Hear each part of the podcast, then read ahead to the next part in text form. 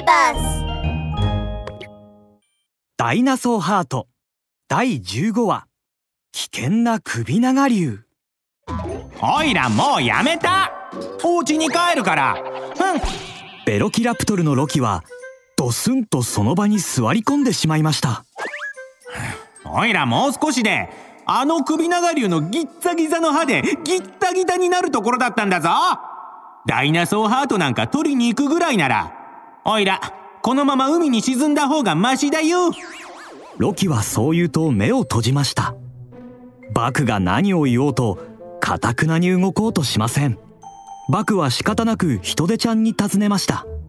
ヒトデちゃん君がさっき言っていた普通の首長竜っていうのはどういうことなんだ？ヒトデちゃんはうつむいて言いました。私と首長竜は仲のいいお友達だったの前はこの海で一緒に暮らしていたんだ。彼はとても食いしん坊だけどすごく穏やかで人に迷惑をかけるようなことはしなかったわ。でもねある日彼が私に言ったの。美味しいものがあるよって。え？美味しいもの？美味しいものと聞くとすかさず飛びつくロキ。どうやら聞き耳を立てていたようです。それこそがあなたたちの言っていたダイナソーハートよヒトデちゃんは歯を食いしばって言いました。首長竜がダイナソーハートを飲み込んでからというもの。まるで人が変わっちゃったみたいに食べては寝て食べては寝て。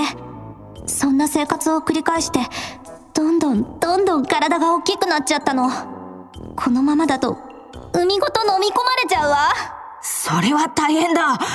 この俺ティラノサウルスのバクが絶対に止めないとバクは拳を強く握りしめました。そうだ。バクならきっとできる。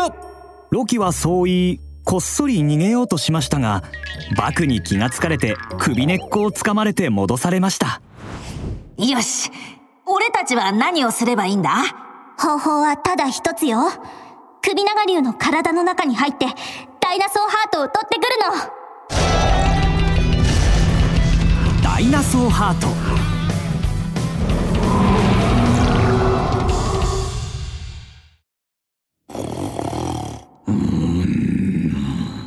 島一つ分はありそうな巨大な首長竜は海の底でいびきをかいて眠っています。そこにこそこそと3つの小さな影が現れました。そうバクたちです。本当にやるの？やめとこうよバク。一旦帰ろうって。それから別の方法を探そうよ。ね？ダメダメ。ダイナソーハートを取り戻すにはこの方法しかないんだそれに首長竜がこの海を飲み込むのを黙って見過ごすわけにはいかないだろ泣きそうになっているロキをバクはがっちりと掴んで逃がしません。そうそんなこと絶対に無理だって。おいらこんなことをするのは生まれて初めてだぞ。ロキは一体何のことを言っているのでしょう。そうダイナソーハートを手に入れるためには首長竜の体の中に入らないといけませんね。そのことにロキは飛び跳ねるように全身を使って抗議をしています。そんなことできるわけないって。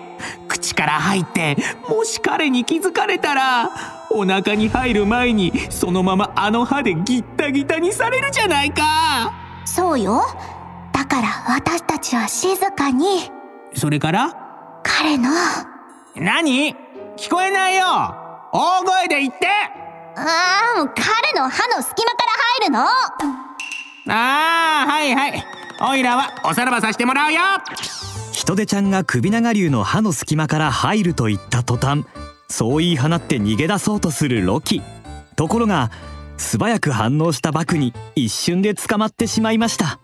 3人は首長竜の目の前でガヤガヤとやかましく言い争いを始めてしまったのですおさらばじゃないんだよロキダイナソーハートのためそして海の安全のために俺たちは歯の隙間から入らないといけないんだ。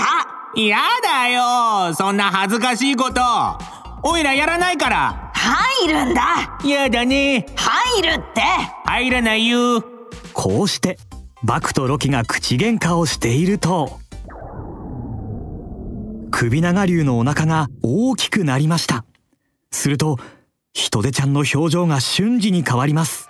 大変。お腹が空いたんだわ。もうすぐ目を覚ますわよ。目を覚ますとまたバクバクと食べ始めるの。どうしよう。隠れる場所がないと吸い込まれちゃうわ。ヒトデちゃんがそう言った途端深く眠っていた首長竜が目を開けて大きく伸びをしました。すると海の底の大きな石までがガタガタと震え出したのです。ロキ迷っている時間はない。お前のスピードで俺たちを連れて行ってくれ。首長竜の口の中に巨大な渦がゆっくりとできていきます。そして周りの水が吸い込まれ始めました。ロキ時間がない。早くあなたのスピードにかかっているの。おおおいらロキはバクとヒトデちゃんを見ると歯を食いしばりました。えい、もう行ってやる。しっかり捕まっててよ。それ。ロキは地面に足をググッと踏み込むとバクとヒトデちゃんを連れてまるで矢のごとく一直線に首長竜の歯の隙間に突っ込んでいきました。無事に入れたようです。巨大な首長竜は少し異変を感じたのか顎をポリポリとかきましたしかしまたすぐに食事を始めます。この後バクとロキにはどんなことが待ち受けているのでしょうか。続きはまた次のお話です。